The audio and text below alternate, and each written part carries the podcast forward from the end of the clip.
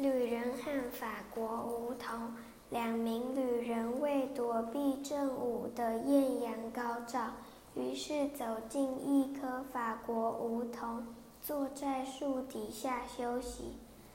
其中一名旅人摸摸法国梧桐的枝干，说：“这种树一点用处都没有，既不会结好吃的果子。”也不能用来做精美的家具。